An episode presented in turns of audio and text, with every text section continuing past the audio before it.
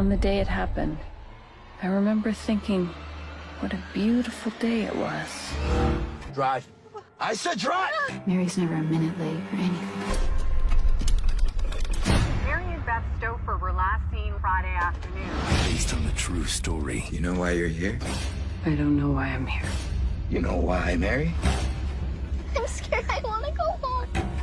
Do you want your daughter to die? No. Then you'll make love to me the way you did to your husband. Allison Hannigan. The search continues for a missing mother and daughter. I thought of everything. No one will find you. We gotta go. Mommy, don't. He's gonna get mad. Mary Stouffer's captor is believed to be a former student. I knew no matter what happened, God would care for us.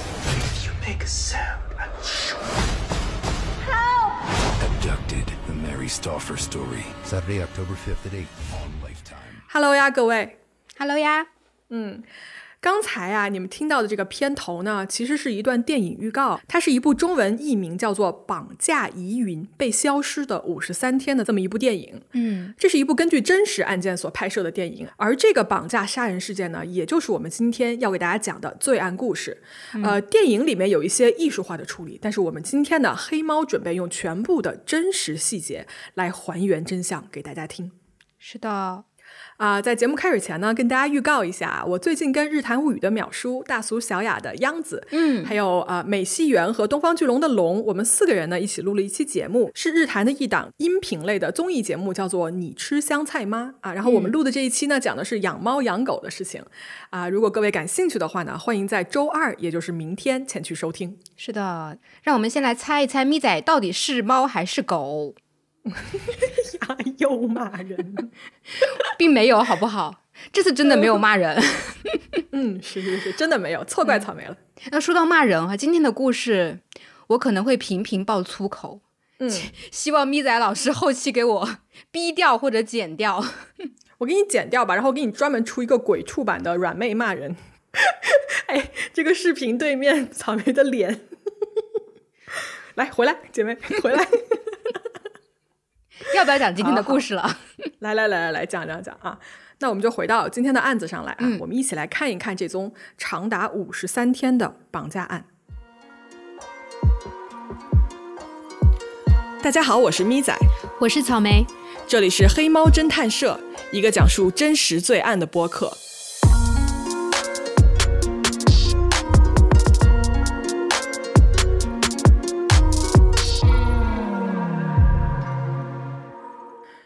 时间我们来到一九八零年的五月十六号，地点呢是位于美国明尼苏达州的一个叫做 Arden Hills 的地方。嗯，这是一个人口啊不到一万人的这么一个郊区的城市，居民的大概构成啊，也就是中产阶级，甚至是更加富裕一些的人口。嗯，并且呢，就是这个天主教的这样一个信仰啊，在这个城市占了非常大的比例。哦，那么在五月十六号这天呢，啊，这是一个礼拜五，在这天下午的三点四十五分，有一对母女呢就开着车啊去距离他们家非常近的这么一个理发店给女儿剪头发。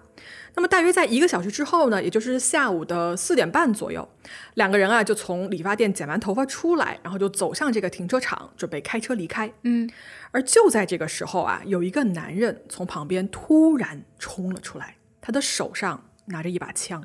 抢劫。嗯，这个男的呀，就用手啊抓住了这一对母女中间的妈妈，并且呢，将手中的枪就顶着她的头，说：“I need a ride，我需要搭个车。搭个车？”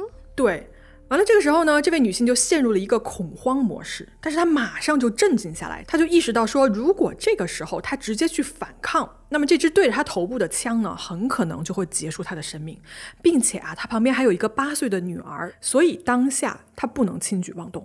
对，在这种情况下，感觉已经是没有办法的办法了吧？除非他有什么搏斗技能，可以把歹徒干趴下。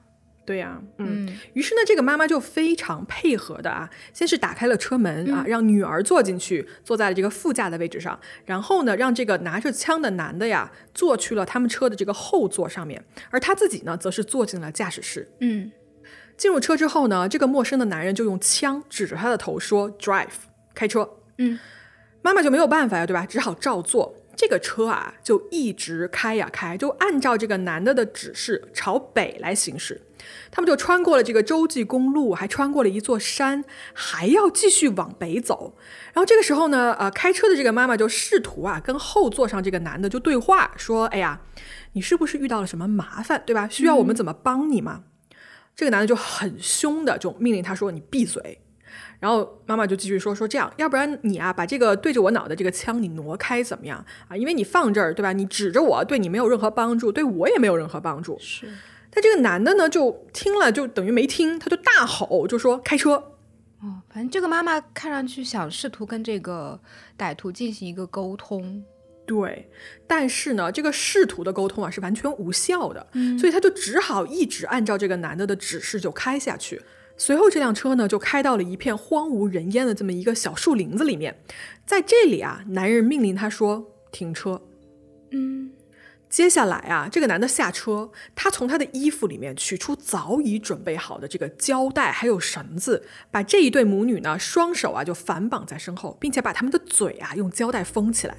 做完这一切之后呢，这个男的就用枪指着他俩说：“你们自己钻到这个后备箱里面去。”到底要干嘛呀？嗯，这个妈妈就祈求啊，她就说：“求求你啊，不要让我们去后备箱。”但是呢，她求他没有任何用，就他们俩就被被迫吧关进了这个很狭窄、很黑暗的这么一个空间里面嘛。随着这个后备箱的门砰的一下被关上，车辆再次启动了。而这一次开车的人换成了这个陌生的男人，而他们即将行驶去哪里，没有人知道。好，说到这里啊，我跟大家讲一下啊，就是这一对被绑架的母女，他们究竟是谁？嗯。这位妈妈，她的全名呢叫做 Mary Stelfer，出生于一九四三年的六月二十号。她出生的地点啊，就是离现在这座城市不远的一个小城里面。嗯嗯。从小呢，Mary 就是一个比较虔诚的这么一个天主教的教徒。然后呢，在十六岁的时候啊，她在当地这个教会做志愿者的时候，遇到了大她五岁的这么一个男孩，叫做 Irving。然后两年后呢，十八岁的 Mary 开始跟 Irving 约会。从高中到大学啊，这两个人就一直在一起，并且呢，大学毕业之后呢，两个人就结婚了。这个丈夫啊，当时他大学的这个专业是数学和物理专业，而在一九七零年呢，他获得了神学院的这么一个硕士学位，然后他就当了当地的这么一名牧师。而 Mary 啊，则成为了这个当地的一个叫伯特利大学的教职员工，同时也是这个神学院的一名传教士。这里可以听出来啊，其实夫妻俩人都是非常虔诚的这个天主教的教徒嘛。是。然后他们在一九七二年的时候生下了他们的第一个女儿，叫做 Elizabeth。但是呢，大家都管这个小女孩叫做 Beth。嗯。在七年后啊，也就是一九七九年的时候，夫妻俩呢又生了一个儿子，叫做 Stephen。呃，在一九八零年啊，也就是第二年，他们正在计划说想居家搬去菲律宾住一年，去参加一个当地的宣教的项目啊。家人呢已经在收拾行李，准备这个搬家的事情了。而我们开头啊描述的那个场景，就是妈妈带着女儿剪头发，其实啊就是他们准备搬走的前一周，妈妈 Mary 带着八岁的女儿 Beth 去理发店剪个新发型。哦，出国前去剪个头发，嗯嗯，就跟我之前以前留学的时候也是，每次回国然后再去出发的时候就要剪个头发，嗯，基本上都会有这样的习惯。对对对，我也是，我也是在国内剪了再走。嗯，好，说回来啊，本来呢，呃，这一家人对未来是充满这个满满的期待和憧憬的，但是呢，在这一年的五月十六号啊，就被这个停车场出现的这个陌生的男人打破了。嗯。好，说完这一对母女的身份呢，我们回到这个正在进行的绑架现场啊。这个时候，Mary 跟女儿 Beth 已经被关到了后备箱里面，而这个车呢开向何方，他们一点儿都不知道。Mary 只觉得啊，呃，这个车开过了很多颠簸的这个沙石路，具体开了多久，因为没有参照物，也没有光线，所以非常难判断。嗯。其实呢，呃，如果我们用上帝视角来看的话，这个时候啊，已经到了晚上的六点半了。这个车已经开了两个多小时，嗯嗯，而这辆车啊，在这个时间点呢，其实它是行驶到了一个叫做 Hazelnut Park 的这么一个公园里面。公园是那种街头公园吗？街心小花园之类的那种？嗯，不是，跟我们理解的公园可能不太一样啊。嗯我查了一下，这个公园的面积其实不小，嗯，而且它里面有非常非常多的这种茂密的树林。呃，我们暂时不知道这个男人为什么会在这里选择停下来。我盲猜一下，可能是想上厕所。哦，嗯嗯有可能。是。与此同时啊，在这个公园里面有一个叫做 Jason Welkman 的这么一个六岁的小男孩儿。这个小男孩呢，他在这儿干什么呀？他跟一个小伙伴在这个公园玩球，而他正好啊就看到有一辆车停靠在了一个电线杆的下面。这个小男孩呢就好奇嘛，他就从侧面啊就走进了这辆车，发现这个车的后备箱打开了，里面躺着两个被五花大绑的人。这是怎么回事呢？为什么这个后备箱会被打开呢？原来呀、是个开车的男的，他发现说，Mary 跟 Beth 这两个人啊，他们在后备箱试图给自己松绑，所以呢，他正要打开这个后备箱，给他们俩一点教训。结果啊，正好迎面走来了这个好奇的六岁小男孩 Jason。Jason 呢就很有礼貌的说了一句说 Hi what，然后就这话没说完，你知道吗？这个男的就直接一把把这个小男孩拎了起来，就给他也扔进了这个后备箱里面，然后迅速的把这个后备箱砰的一声关得死死的。随后，这个男人立刻进入了驾驶室，这辆汽车就快速的驶离了这个公园。等于他又绑架了一个人。嗯，对，这旁边没人吗？一个公园呢？嗯，有，因为刚才 Jason 不是有一个小伙伴吗？哦这个小伙伴啊因为离这个车比较远，所以没有被这个男的抓到。但是呢，他目击了整个绑架的过程。小男孩立刻就意识到说不好的事情发生了，所以他等这个车啊开远了之后，立刻就边跑回家边大声呼救。嗯，嗯，我们来看一下啊，这对被关在后备箱里面的母女俩人，他们俩啊发现突然间又被扔进来一个小男孩儿，对吧？于是呢，妈妈 Mary 就试图安慰这个新来的小男孩儿啊，就跟他做了一下自我介绍，就说：“哎呀，你叫什么名字？”男孩说：“啊，我叫 Jason，我明天要去看我的奶奶。”然后 Mary 就安慰他说：“啊，你不要怕，虽然呢我们现在不知道发生了什么，但是上帝会保佑我们的。”嗯很温柔啊，Mary。对，这辆车呢就一直接着行驶啊，也不知道开了多久。Mary 觉得呀，他们貌似开上了一条平整的公路，然后呢，隔了没多久呢，这个车子又开始颠簸起来，就好像是呃开上了一条土路还是什么的。嗯，而正当 Mary 想研究说他们究竟到了哪儿的时候，突然间这个车停下来了。又停下来了。对，后备箱的门再一次被打开，这个光线突然一下进来啊，让里面的人一下都睁不开眼。这个男的抓住了小男孩 Jason，把他带了出去，然后这个后备箱就再一次砰的一声关上了。Mary 跟 Beth 他们俩呢，在这个黑暗中大概等了几分钟，没有听到任何的动静。随后呢，这个车子就再一次发动了。那小男孩呢？小男孩 Jason 不知道去了哪里，不见了。嗯，呃，于是到了晚上大概九点四十五分的时候啊，这个车子已经开了 N 个小时了嘛，对吧？差不多六个小时了。差不多，嗯，Mary 跟 Beth 呢就已经非常疲惫了啊。女儿呢就一直问妈妈说说，哎，那个刚才那个小男孩还会再出现吗？但是 Mary 就你知道，她也不知道该怎么回答这个问题嘛。嗯，是。所以这个车子呢，在行驶了这么久之后呢，就突然间又一次停下来了。而这一次啊，貌似是到达了一个什么样的目的地？后备箱的盖子又被打开了。这个时候啊，天已经黑了。Mary 看不清这个男人的脸，她只能看见一个黑色的轮廓。她把这个母女俩的这个眼睛啊蒙上，然后把他们押上了一辆货车。我去，这个画面真的好有画面感啊！对对对，在这辆货车里面呢，这个男的呀用一个大箱子把 Mary 跟 Beth 盖住，并且警告他们说：“你们不要发出任何声音，要不然有你们好看。”Mary 就抓住这个机会啊，他就说：“我想去卫生间啊，我需要上厕所。”这男的就想了一下，就答应了。他呢分批，先是带了妈妈去厕所，把女儿留在货车里面，然后他再替换另外一个人，把妈妈留在货车里面。在这个厕所的门口啊，Mary 第一次看清了这个男人的长相。嗯，他呢戴着一个大大的墨镜，然后穿着一件皮夹克。这个人是谁？Mary 一点儿概念都没有，他觉得自己根本就不认识这个人。等一下，这个男的他全程也没戴什么面罩什么的。没有，哦，那他估计是想杀人灭口。因为你戴着个面罩开车，其实也很容哦易引起怀疑、倒啊，是对吧？对，嗯嗯。所以呢，Mary 就直接问他，他说：“你是谁？我们现在在哪里？你到底想要做什么？”嗯，这个男的呀就没有搭理他，就一言不发。然后呢，在母女俩上完厕所之后呢，他们再次被装进了货车，并且呢被这个盒子盖好。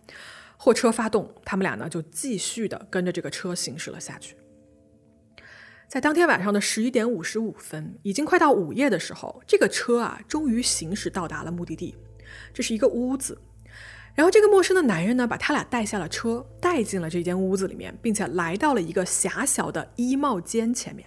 衣帽间，我看很多美剧里面是那种自己家的那种卧室里面，好像还有个带门的小房间嘛，就专门用来放衣服啊，还有一些什么小物件啊什么的，这样的衣帽间吗就是。一个比较小的空间。嗯，他呢先是带来了女儿 Beth，然后直接把她扔了进去。这个时候呢，跟妈妈分开的 Beth 就大哭说我要妈妈。然后这个男的呢就接着把 Mary 也带了过来，嗯带到这个衣帽间的门口，然后对着 Mary 说：“嗯 m a r y 进去。”他知道这个妈妈的名字，是的，他非常清晰的叫出了 Mary 的名字。然后 Mary 一下就愣住了，她就意识到说，这根本就不是一个随机的绑架事件，对方认识他。Mary 就转过身啊，就面对这个陌生的男子说：“你到底是谁？你怎么认识我的？你到底想要干什么？”这个男的没有再说任何一句话，他一把把 Mary 就推进了这个衣帽间里面，门呢立刻就关上了，然后外面传来了这种铁链和落锁的声音。好，那说到这儿呢，各位肯定也跟我一样，对这个陌生的男人啊，他的身份是非常好奇的。这究竟是一个什么样的人，对吧？他跟这个受害人是什么关系？而他为什么要绑架这对母女呢？来，我们来看看这个人的真实身份。这名绑架者名叫薛明生，二十九岁，一九五零年出生于中国台湾。他呢是一个幼年啊，随着父母移民来美国的这么一个移民的二代。哦，薛明生的爸爸呢是一名林业的研究员，而他妈妈是一个数学家。当年呢，在美国的这个明尼苏达大学啊，就是这个大学招募了他的爸爸来美国工作，所以他们就举家搬了过来。薛明生啊是他们家的长子，在定居美国之后呢，这一对夫妇还生了另外两个男孩，也就是他的弟弟，叫做 Charles and Ron。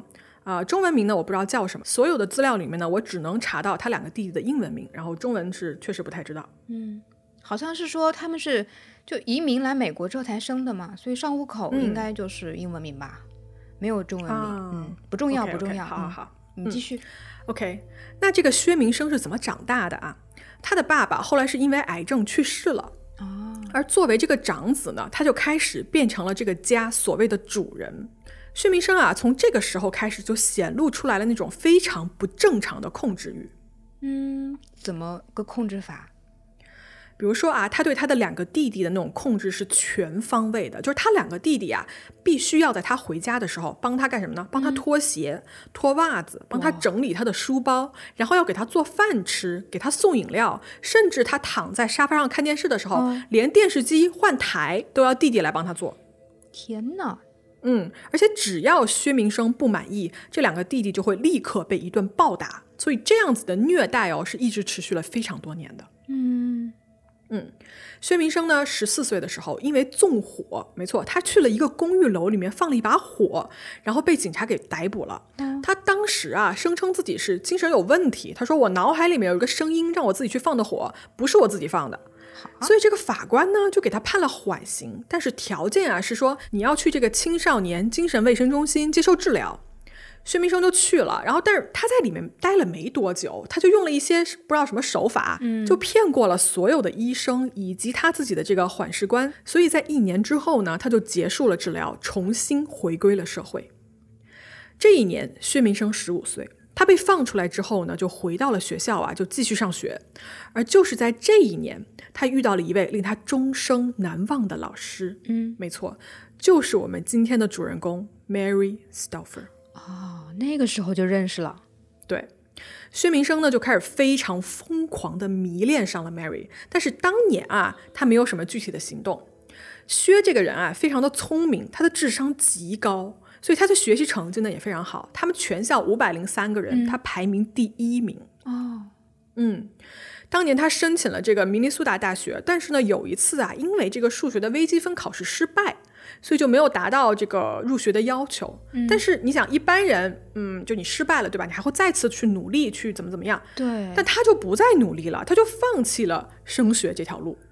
对，而且他只有一门一科落了而已啊，对，就这一次失败就放弃了。没错，嗯，所以呢，辍学之后呢，他就开了一家电子的产品零售店啊，就是经营的还不错吧。在一九七二年的时候呢，他的母亲啊就再婚了，于是呢就把家里的这个房子留给了薛明生，自己就搬去了别的州。本来啊，事情发展到这里就一切还算正常，对吧？你虽然大学没有读，但是你有一个不错的呃工作，对吧？嗯有自己的房子。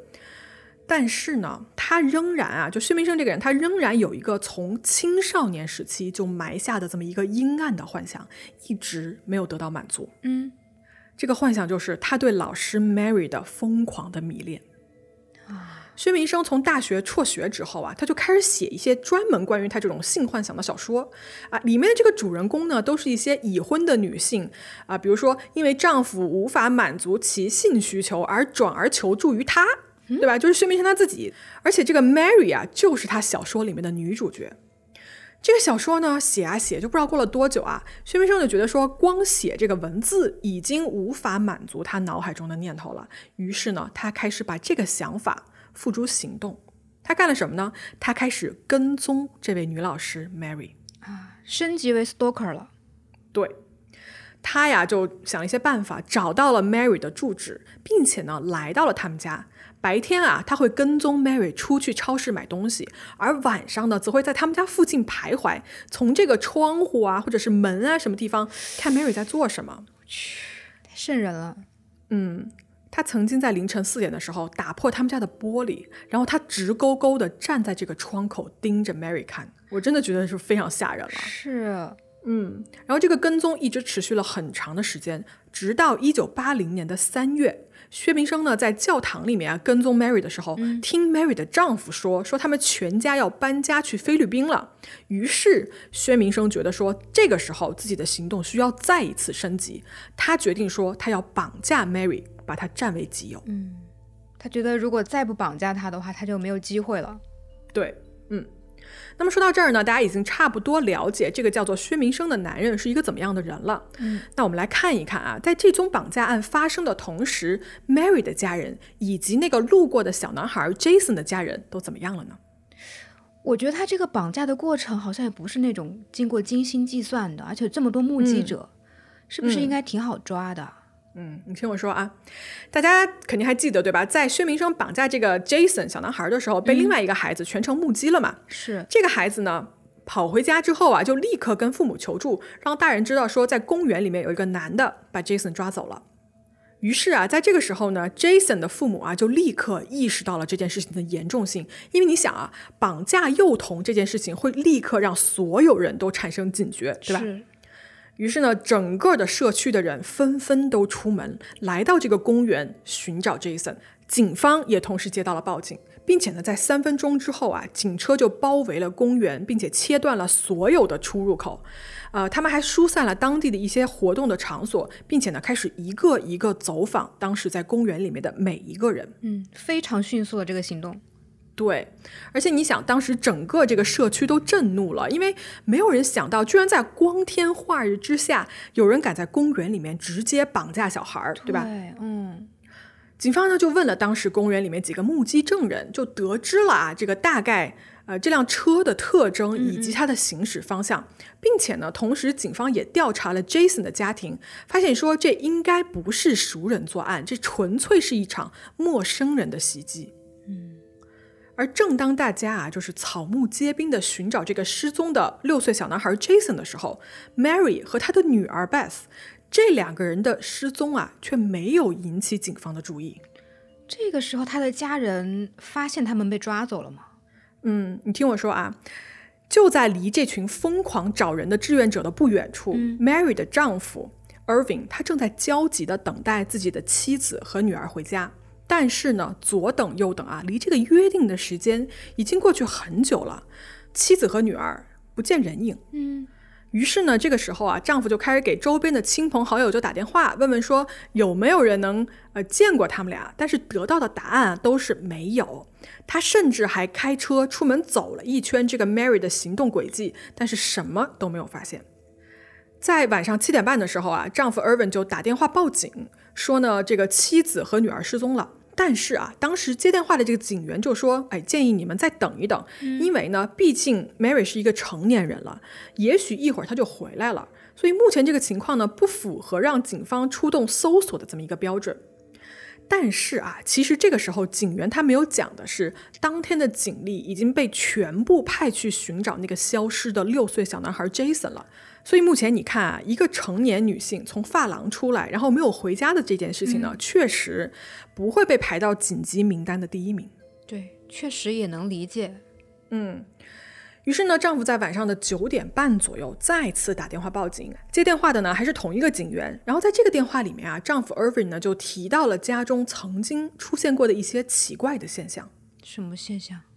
他提起说过，呃，就曾经有人试图破坏他们家锁，然后半夜呢有人打碎玻璃，对吧？在外面就是窥探他们家里面什么情况之类的。嗯，大家也知道嘛，这是薛明生跟踪 Mary 时候干的好事儿。是，但是呢，接电话的这个警员啊，听到这一部分之后，他还是就他安慰了一下 Irving，说：“哎呀，你要不你再等等，没准很快就回来了。”于是呢，当晚的十点四十五分，Irving 第三次报警，而这一次啊，对面接电话的警员呢就注意到了一件事情。他发现说，Mary 一家住的地方呢，其实离绑架小男孩的这个公园啊，并不远，可以说挺近的。于是这就引起了他们的警觉。终于啊，对方派了两名警探过来 Mary 家调查情况。警察来了之后呢，要了一些母女俩的照片啊，然后问到说 Mary 开的这辆车具体是什么情况的时候。Irving 给出的描述啊，居然跟公园里的目击证人给出的那个车辆的描述是一模一样的，很可能就是同一辆车，嗯，连到一起了。对，这个时候啊，两名警员就互相看了一眼，然后其中另外一个人马上就把这件事情上报了。临走的时候呢，警员还问了 Irving 说：“你认不认识一个叫 Jason 的小男孩？”Irving 说：“哈，Jason 是今天失踪的那个男孩吗？”他说：“我不认识啊。”他很奇怪啊，就为什么警察这么问？就这事儿跟他有什么关系？但是呢，当警察走了之后啊，他坐在这个沙发上看新闻的时候，“绑架”这个词突然间就击中了 Irving，他一下子啊就全身发冷，觉得说自己的妻子和女儿很可能跟这个铺天盖地的绑架新闻有脱不了的干系。那么我们时间来到第二天，也就是 Mary 跟 Beth 两人被绑架的第二天。这天早上啊，衣帽间的门被打开了，然后这个薛明生呢，给他们俩递来了呃作为早餐的这个面包。在两个人吃完之后呢，薛明生就把 Mary 从衣帽间里就给带了出来。嗯，带去干什么呢？他先是啊，将 Mary 的双手啊就绑在了这个沙发的腿上面，然后呢让她坐好，然后用一台摄像机对准了 Mary 的脸，开始了一个类似那种就是电视采访般的拍摄。我去，好恐怖啊！嗯，在这场对话里面，薛明生开始了他所谓的叙旧。他先是问 Mary，记不记得我？Mary 说：“我真的记不起来了。”薛明生说：“你再想一想，某年的某一届，你的学生。”Mary 一下突然间就想起来说：“啊，是你吗？是薛明生是吗？”然后对方就点了点头，还是记得的。对。随后呢，薛明生就开始说起了他在他自己脑子里面编出来的故事，也就是一个 Mary 如何毁了他生活的这么一个故事。嗯，在他的故事中啊，他说到，因为当年啊，Mary 给自己那门微积分不及格，所以呢，他就失去了奖学金，失去了去大学的机会。之后呢，他就被派去越南打仗，所以他的生活从此啊就一败涂地。但我们大家都知道，薛明生根本就没有去打过仗，这全是他编的。嗯嗯嗯。说着说着呢，他就变得激动了起来。他说：“你记不记得，在一九七零年的时候，在明尼苏达大学的走廊里面，我跟你问好，但是你并没有停下来跟我聊天。你知不知道，就对我伤害有多大？你为什么不能停下来跟我说说话？什么鬼？”然后 Mary，你知道吗？他他根本不记得当年有这么一幕。但是，然后他能怎么办呢？他就只好一直道歉。他说：“对不起，我从来没有想过要伤害你，我很抱歉，请你不要伤害我跟我的女儿。”嗯，我怎么觉得他好像是在演他那种自己写的恶俗小说里的桥段啊？嗯，他就是啊，而且他就是精神 PUA 嘛，先让对方觉得就是有愧于他，是，然后满足他的所有的那个要求。嗯。这样子的对话呢，就持续了三个小时。薛明生就详细的说了自己说我是怎么跟踪你的啊，又怎么决定把你绑架过来的。他跟 Mary 说，他说我就是想要一个家庭，我想要一个像你一样的人，这是你为什么在这里的原因。嗯，我有一天会放了你的，但是你必须要付出代价。什么代价？代价就是他要强奸 Mary。薛明生呢就把这一切啊用录影带全部拍摄了下来，然后在事后呢，Mary 就问他说：“好了，你想要羞辱我也好，强奸我也好，你做到了，那你可以放我走了吗？”嗯。然后薛明生说：“你想什么呢？十五年，我等了整整十五年，你以为我会这么简单的让你跑了吗？做梦！”我去，在接下来的每一天，薛明生都会强奸 Mary，然后把她再关回这个衣帽间里面。他还让 Mary 给家里面写了一封亲笔信，在这个信里面呢，他逼着 Mary 写说他是自愿离家出走的，他会尽快回家，请家人们不要担心。于是呢，Mary 跟 Beth 啊就这样每天都被关在衣帽间里面，就是他们的吃喝拉撒全都在这个小小的衣帽间里面解决。啊，嗯，薛明生呢会给他们带一些就是。很随便的食物，就是比如说罐头啊什么之类的。然后 Mary 就说啊，Beth 正在长身体，她不能长期吃这样的东西。然后薛明生就想了一下啊，就同意说让 Mary 去厨房做一顿饭。嗯，但是呢，做饭的全程啊，薛明生手里都拿着一把枪，然后他眼睛一直就盯着 Mary，生怕他做出什么其他的动作来。在家里面他能干出什么事情来呢？他可能手里拿了个切菜的刀或者怎么样吧。嗯，嗯要反击。嗯，对。然后在整个囚禁的过程中间啊，有时候 Mary 跟 Beth 啊，趁薛明生不在家的时候，听到他们这个楼下的地下室啊有些什么动静，感觉这个底下住了什么人，他们就曾经这个大力的敲打地板啊，希望引起下面的这个人的注意啊，来求救。但是呢，貌似没有什么用。这个住在地下室的人啊，其实呢，他就是薛明生的弟弟之一，就是那个叫做 Rom 的弟弟。啊。不是他家里住的人，他还敢把人往家里绑架呀？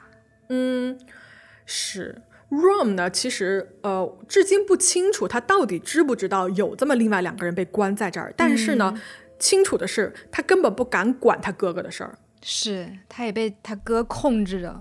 对对对，所以呢，从头到尾他绝对没有上来去看过这个 Mary 跟 Beth，更不要提说去施救去救他们了。嗯，这个家庭关系也挺畸形的。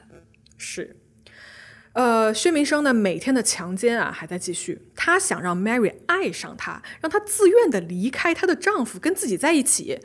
我必须得说，这是他之前写小说的全部情节。但是呢，在现实中间，Mary 是绝对不可能这么做的。是啊，Mary 肯定疯狂的反抗啊。对，但是啊，只要 Mary 一反抗，薛明生就会用他女儿 Beth 的这个性命相威胁。比如说有一次啊，就是 Mary 表达出了这种抗拒不从的意思，嗯，然后呢，薛呢他就立刻呃怒气冲天，他就说：“你见过人窒息死亡吗？在你面前一点一点死去那种，我现在就去把你的女儿带过来。”然后他就去拿了一个塑料袋，嗯，直接走到了这个衣帽间的门口，然后把门打开，对着里面八岁的这个小女孩说：“你喜欢玩塑料袋吗？”然后 Beth 就一脸茫然的看着他，然后薛明生说：“来。”把这个套在你头上。他说完这句话，转头看着 Mary，阴森森地说：“大概也就是四到五分钟的时间吧，这个袋子里的空气就会用完，他就会死在你面前。”然后你知道吗？作为一个妈妈，Mary 就立刻服软，她就央求薛明生不要这么做，并且她表示说：“你要我做什么都可以，请你不要伤害我的女儿。”于是薛明生就放开了这个抓住 Beth 的手，把她重新扔进了这个衣帽间里面，然后绑住了 Mary，再次强奸了她。哎，爸，这是什么变态呀！我的天哪！而且这是每天都在重复的事情，真的太可怕了，这是啊，嗯。好，时间呢就这么一天天的过去啊，Mary 跟 Beth 呢每天都活在这种极度的恐惧跟控制中。大概过了快一个多月，在当年的六月八号这一天啊，薛明生就突然过来说，呃，他因为被邀请去参加一个工作会议，所以他要出差。但是呢，他决定带上这两个呃所谓的奴隶母女俩。嗯，薛明生就租了一辆房车，准备带着他们上路。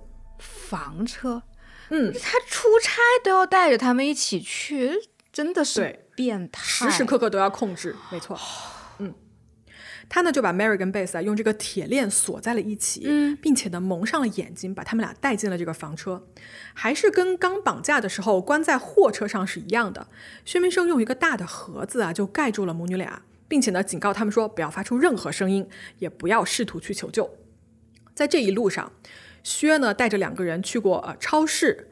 但是呢，其实 Mary 啊，她在后面她是不敢轻举妄动的，因为啊，她知道薛明生带着他们的时候，口袋里面揣着一把枪，而且他说了，如果 Mary 有任何求救的举动，他会立刻开枪杀人，并且第一个就杀掉他的女儿 Beth。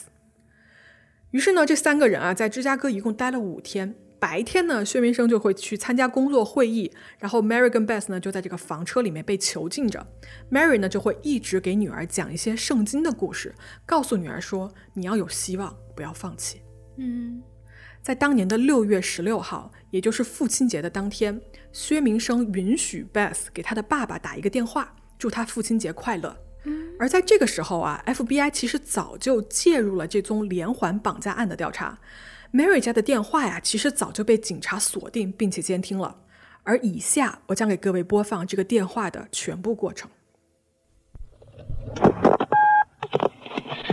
Hello, Irv speaking. Hello, Dad? Yes, Bethy. Are you okay? Yeah.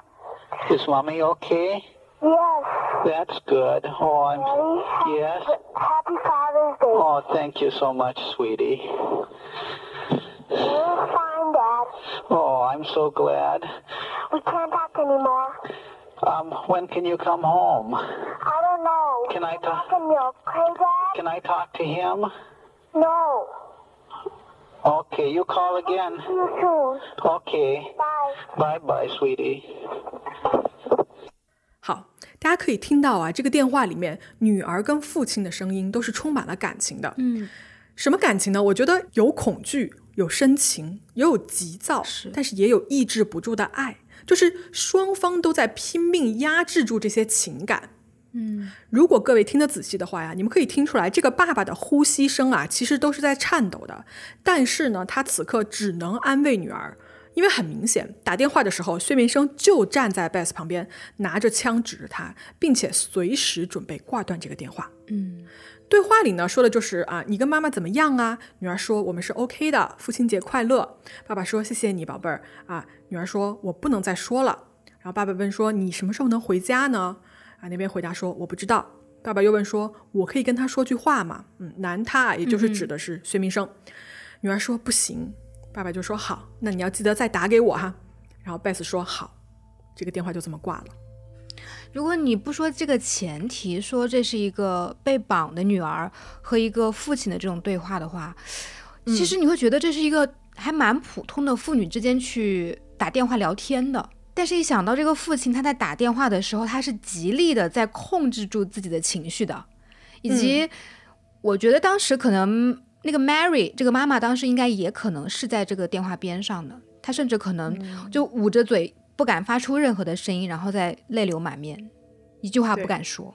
就光想想这个场景，就会觉得非常的恐怖，而且令人窒息，真的是对，。我觉得就挺窒息是的，嗯。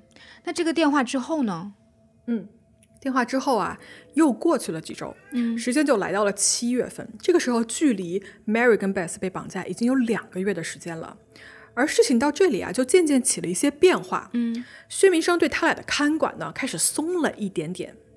正好在这个月啊，楼下住的那个弟弟 Rom 他去了另外一个国家学习，所以呢，Mary 跟 Beth 啊就不再需要在那个狭小的衣帽间里面待着了，而是被移到了另外一个卧室，所以他们自由活动的地方是更大了。嗯，但是呢，这两个人还是被铁链啊在腰部就是死死的拴住。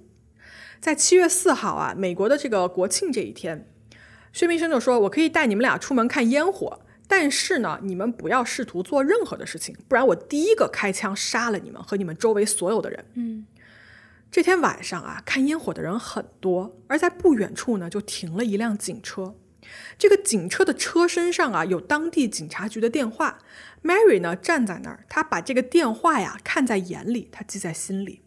她回去之后呢，也跟女儿说：“说你啊、现在记住这个电话号码，也许我们将来用得到。”在看这个烟火的三天过后啊，也就是七月七号这一天，这一天呢，薛明生啊出门工作，临走之前呢，他因为一些就你知道鸡毛蒜皮的事情，他又不开心，所以把母女两个人啊又锁到了另外一个小房间里面，然后他就走了。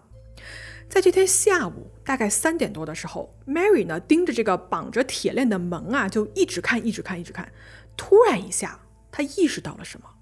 什么？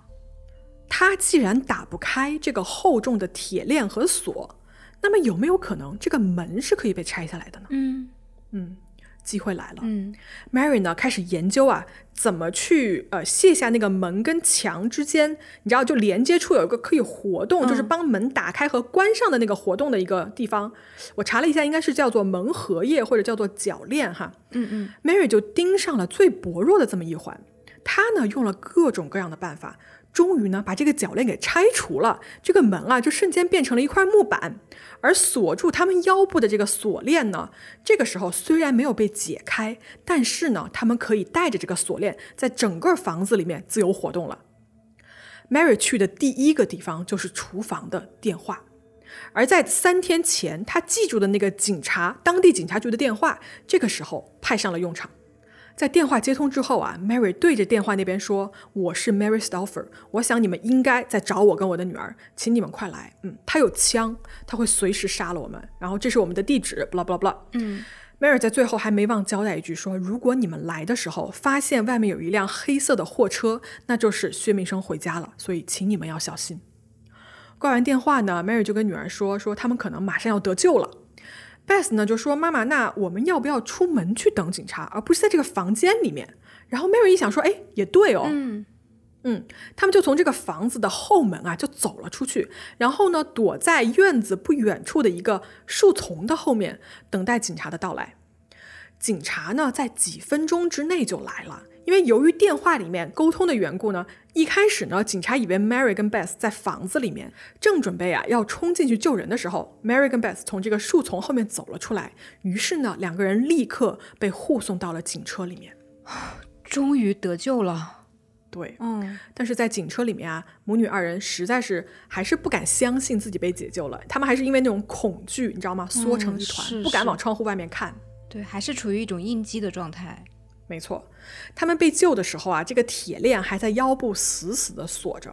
这张照片我放在公众号，大家可以去看一下，他们刚被解救的时候是一个什么样子的状况。警察呢带他们去了医院，做了一个全面的身体检查。而在检查的过程中间啊，警方就问 Mary 说：“你知道 Jason 在哪里吗？他也跟你们一起在那个房子里面吗？” Mary 一下就懵了，因为你想，这个时候已经过去快两个月时间了，她一下子没有想起来 Jason 是谁，然后她突然回过神说：“啊，是那个曾经在后备箱里面出现过的小男孩吗？”然后 Mary 说：“她说我从那之后我再也没有见过他呀，我我根本不知道在这个 Jason 身上发生了什么事情。”而就在 Mary 被救的同时，她的丈夫 Irving 得到了这么一个她等待了多时的好消息，就是她的女儿跟妻子终于得救了。嗯 Mary 的父母也接到了电话，一家人终于可以团聚了。就大家一时你知道又哭又笑的，就觉得说太好了，他们俩还活着。嗯，至少还活着。对，而在另一边，小男孩 Jason 的家人也得到了这个消息，但是他们的儿子下落仍然不明。嗯警察告诉他们说，Jason 没有跟 Mary 和 Base 在一起，所以从绑架到现在过去了七周的时间，Mary 都从来没有见过 Jason。你知道得知这个消息的这个 Jason 的父母啊，就整个人就摔坐在地上，你知道吗？然后就开始哭。我觉得大家听到这儿都可以体会啊，这一对父母当时那个绝望的心情。是，真的很绝望。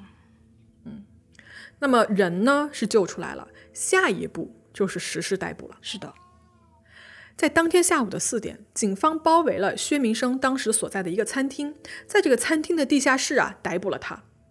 整个逮捕的过程中间呢，薛明生没有反抗，他呀就感觉早就预料到了这一天的到来。然后在被关进警车之后呢，警方就问他说：“Jason 在哪里？”薛明生说：“Jason 是谁？我不认识。”然后警方说：“你绑架 Mary 跟 Beth 那天，另外一个被你带走的小男孩儿。”啊，薛明生听了这句话以后就开始不再说话了，然后他就拒绝回答任何的问题。我觉得大家听到这儿啊，其实心里的感觉应该都差不多。这个小男孩 Jason 应该是凶多吉少了。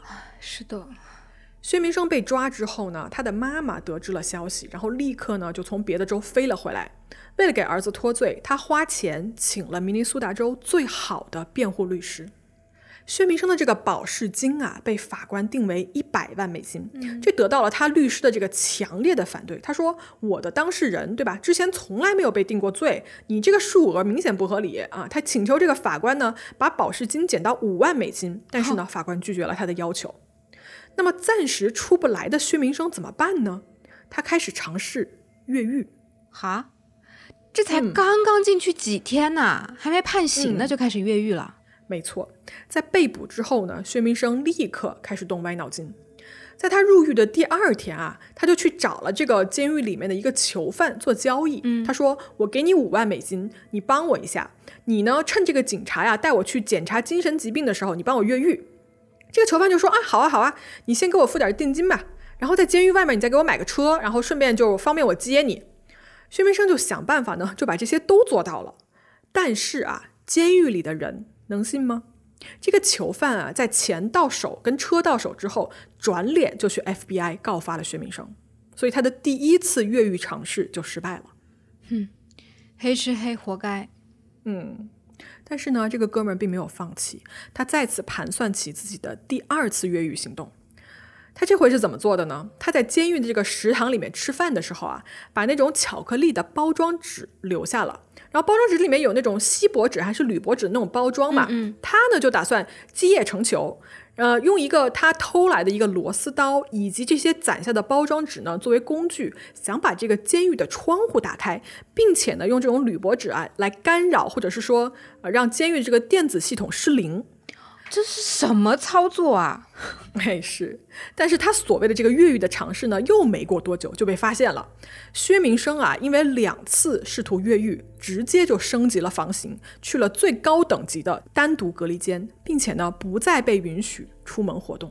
嗯直送小黑屋。嗯，是。那我们这个案子呢，就从庭审说起吧，因为这个案子庭审也是各种风波不断。嗯，在一九八零年八月的时候，关于薛明生的这个案子开庭了。首先啊，我要跟大家说，在司法层面啊，这个审判就这一次开庭的审判，仅仅是对他绑架 Mary 跟 Beth 母女俩的这个绑架罪指控开庭，而对于 Jason 被杀的这个案子啊，其实是分开审理的。所以在这一次庭审里面呢，控方跟辩方的律师啊，不得在 Mary 跟 Beth 的案子里面提及小男孩 Jason 的内容，以免陪审团产生偏见。好，那我们来看啊，关于这宗绑架案的庭审发生了什么？薛明生呢，他的这个明星律师啊，打的就是精神病辩护的牌。他声称呢，薛无法控制自己的行为，在他的脑子里面啊，Mary 是自愿跟他在一起的。总的来说呢，就是我的当事人脑子坏了啊，做了什么事情他一概不负责。嗯精神病感觉是很多辩方喜欢用的伎俩哎。但是呢，检方听到这儿，他就说：“你少来，嗯我给各位陪审团看我们的证据。”随后呢，检方就出示了一系列强有力的证据，这其中包括了什么呢？大家记得吧，在呃薛明生强奸 Mary 的时候拍摄的一系列录影带，对吧？包括他们那种长达八个小时的对话的内容，这样的录影带，警方一共找到了八十二盒。八十二盒，嗯，是。辩方还出示了什么证据呢？嗯在薛家搜出的这个绑人的绳子啊，沙发里面有一段留有 Mary 头发的这么一个胶带，以及在他们家发现的 Mary 的这个包包里面有驾照、信用卡、婚戒等等，以及他逼 Mary 往家就是写信的那个本子也被找了出来。警方还在薛明生家里找到了八支不同口径的手枪、四支半自动的步枪以及四千发子弹。妈耶，这家里有个军火库好吗？对，警方呢甚至还调查了 Mary 跟她这个丈夫 Irvin 被之前被跟踪的事情。他们啊，在这个夫妻俩的床底下的这个地板上、发现了一个洞，这是干什么的呢？这是薛明生跟踪 Mary 的时候，偷偷的在他们的床底下监听的时候挖的。就就他们俩在上面睡觉，然后他就躺在下面听，变就属实是个变态。太变态了，这而且他这怎么做到的呀？你知道美国那个房子应该是有那个那个 crawl space，啊，叫做什么来着？什么空间？悬悬悬悬什么浮空间忘了，你上次之前解释过。对对，就应该有有一个那个东西，然后他就找到了卧室的位置，然后就往上挖了个洞。因为在床底下，可能对方也没有发现。我猜的啊，这一块是我猜的。太变态了。好嗯，在庭上啊，Mary 也勇敢的，就是她出现了，她当庭指证了薛明生的种种恶行。尽管呢，做这件事情是需要他去回忆，并且再次谈起自己最可怕的记忆的，但是 Mary 还是这么做了。她说她要用一切力量让这个恶魔绳之于法。是的，按理说，检方拿出了这么多的证据，并且呢，关键证人出庭指认了之后，嗯，薛明生有预谋的绑架 Mary 跟 Beth 应该是没跑的事儿了，对吧？呀、但是呢，薛明生的律师这个时候就找来了好几位精神病学家，还有这种心理学专家。呃，在这几个医生的证词里面啊，薛明生被描述成为这种有轻度抑郁症、偏执型的精神分裂症的这么一个病人。他们说啊，他没有办法分辨幻觉和现实的区别，而且也没有能力意识到说绑架是不对的。他们那话的意思就是说，这是病得治，而不是关起来坐牢。于是呢，检方也带来了他们的心理学家，就反驳说，薛明生很明显是反社会人格，而不是对方辩友说的精神病患者。嗯，薛明生完全有能力控制自己的行为，而且他肯定是意识到了自己的行为是违法的，但是呢，他还是照做不误，他是有罪的。是。你就说吧，那些连环杀手哪个不是脑子或者是精神有问题的？就如果因为脑子有问题不坐牢的话，那精神病院都收不过来哎。哎呀，这个陪审团呢，就在听取了双方的这个唇舌交战以及结案陈词之后呢，经过了大概八个小时的讨论，带回来了一个一致的决定：薛明生罪名成立。嗯，在当年的十月二十九号，法官当庭宣布判处薛明生无期徒刑，三十年不得假释。哎，等一下，那个小男孩 Jason 呢？薛明生就是不肯说他在哪儿是吗？嗯，是这样子的，我们刚把这个绑架案说完哈，我们接下来说小男孩 Jason 的这个案子。首先，Jason 的去向啊，是薛明生握在手里的这么一个筹码。哦，其实说白了，就是警方找不到 Jason 的尸体在哪里，一直是个谜。是但是呢，这个世界上只有一个人知道这个尸体的位置，也就是薛明生。嗯所以啊，在检方起诉这个 Jason 的案子之前呢，他跟薛明生做了一个交易，就是检方提出说，你告诉我们 Jason 的尸体在哪里，我们就不以一级谋杀罪起诉你，而减成这个二级谋杀罪的罪名。双方啊，在拉锯了一段时间后呢，达成了这个交易。薛明生告诉了警方一个野生动物保护区的位置，这是一个总占地两万多英亩，然后里面有这种森林啊、沼泽啊等等等等，一个巨大的自然保护区。警方呢就想说这地方也太大了，对吧？对啊没法找，所以他就带着薛明生一起去指认这个具体的地点。终于啊，小男孩 Jason 的这个尸体呢，在森林里被找到了。因为时间已经过了这么久，他的遗体啊，基本上已经不剩什么了。啊，而面对这个遗体啊，薛明生当时说的是：“我当时只是把他扔出了车，我可没对他做什么。”但是法医啊，对 Jason 的这个尸体鉴定结果呢，却不是这样子的。嗯 Jason 的头骨上有多处被重物击打的伤痕，而且很可能啊，在他身体的其他部分呢还有更多的伤口，但是因为这个尸体保存不全，已经无处可考了。所以究竟发生了什么事情呢？其实啊，小男孩 Jason 被薛明生从这个后备箱拎出去了之后，薛明生用一根金属棒将这个无辜的六岁小男孩打死，并且抛尸在了森林保护区里面。操真的不是人。嗯，好，我们到一九八二年的二月七号这一天啊，就是法庭呢再一次开庭审理薛明生对 Jason 的二级谋杀指控。这个庭审的现场啊，Mary 也来了。她作为证人呢，再一次对薛明生啊进行指认。嗯，而正当啊这个 Mary 坐在了证人席上，接受检方跟辩方的交叉询问的时候，让所有人都想不到的一幕出现了。嗯，咋了？薛明生从这个被告席上啊突然跳了起来，他以众人都反应不过来的速度跑到了 Mary 身边，掏出了一把刀，然后架在了 Mary 的脖子上面，对所有人大喊说：“我就是想跟 Mary 在一起，你们如果谁靠近我，我就杀了他。”这一幕是众人万万没有想到的，所以在场的这个 FBI 特工以及法庭的这个警察呢，就扑上来跟薛明生展开了搏斗。当薛明生最后被迫啊跟这个 Mary 拉开的时候，他用手上的刀用力的划向了 Mary 的脸，在她的脸上割开了一个巨大的伤口。去，Mary 被送去了医院，缝了六十二针。我看了那个 Mary 的照片啊，嗯就这个伤口划在她的右脸上面，从嘴嘴角一直划向了耳朵，哦就还是挺吓人的。然后这个伤痕其实是最后是一直伴随了 Mary 的一生的。哦，我，唉所以他这个人他是想让 Mary 永远就是一辈子也摆脱不了他。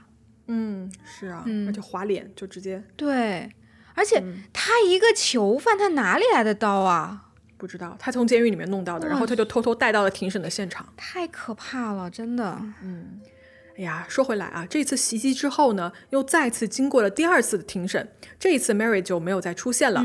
但是呢，经过检方的这个坚持不懈的努力啊，最后在一九八一年的二月十三号，陪审团达成了一致，嗯，薛明生二级谋杀罪成立，判了四十年。啊我觉得这个小男孩 Jason 真的是太无辜、太可怜了。就是他做错了什么？他只是在公园里玩了一下皮球，然后对呀然后就就消失，抓走了对，就被抓走了。然后然后被乱棒打死了，对，真的这个啊，太难过了。是的。然后这个人啊，这个人他整个的这个精神状态，包括他犯案的这整个手法，让我想到一个日本的绑架案。嗯嗯，那个案子还真的蛮有名的，叫地狱屋事件，是说的有一个叫做佐藤宣行的一个一个宅男吧，他绑架了一个九岁的小女孩，在他自己家里面关了大概九年的时间，然后这么长？对，然后他那个警察甚至都去他们家搜过哦，没有搜到。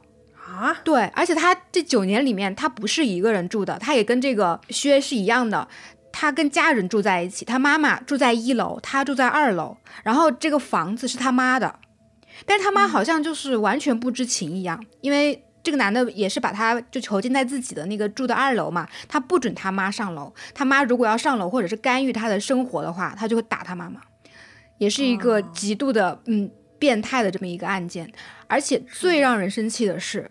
这个男的他只判了十四年，就是他夺走了一个女孩九年的时间，把她折磨成不成人样，然后他只判了十四年。好像当时辩方也是用的是说他什么精神不正常之类的。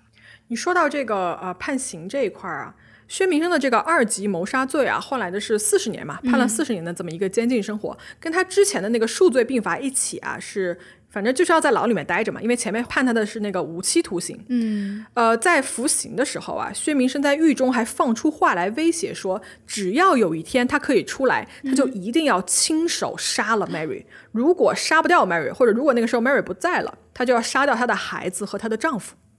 都这么说了，还能放他出来吗？放不放他出来，不是因为他说了什么，不是因为他在狱中说了什么，嗯而是说法官给他的这个无期徒刑啊，是有一个三十年之后可以假释的这么一个条件。啊所以其实你看，他在一九八零年入狱嘛，二零一零年三十年过后哦，这一年是薛明生可以获得假释的时候了。而这个时候呢，Mary 以及啊这个已经长大成人的 Beth，在那一年呢就提交了一份请愿书，跟法院啊就说，呃，薛明生是一个危险的性犯罪者，放出来呢会对他人的安全起到一个重大的威胁。法院呢就接受了这一份请愿书，并且呢判定说，没错，他确实是一个危险人物，所以在那一年，薛明生的这个假释的申请被拒绝了，他不能出来。嗯，而且啊，法院决定说啊，如果将来有一天他真的可以假释成功的话，薛明生呢会被转移到啊专门给性犯罪者的这种机构里面，而且他会无限期的被关在那个地方，不会真正的回归到社会里面来。嗯好，故事说到这儿啊，大家要问一下，就后来 Mary 跟 Beth 怎么样了呢？嗯 Mary 啊，还是一直跟自己的丈夫 Elvin 在一起啊，两人非常恩爱。而八岁的小女孩呢，Beth 长大了，她呢现在也有了自己的家庭。她跟她的妈妈一起啊，在多年后决定来跟公众讲这个故事，告诉所有人，在最黑暗的时候也不要放弃希望，一定会度过难关的。是，所以有了你开头说那部电影。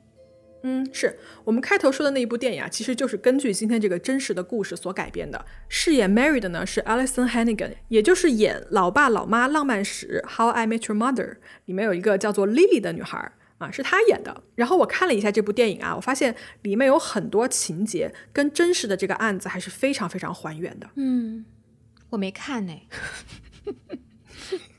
那你去看一下嘛，我都发给你了。我我已经下下来了，但我没有时间看，我还啊，嗯，行，行准备去看的。好，那我们今天的故事呢，就给大家讲到这儿。如果大家听完这个案子有什么自己的想法呀，或者是想跟我们分享的呢，欢迎在评论区告诉我们，跟我们一起留言，然后我们看到呢都会尽量回答。是的，嗯，好，那今天就先这样喽，给大家说拜拜啦。拜拜啦。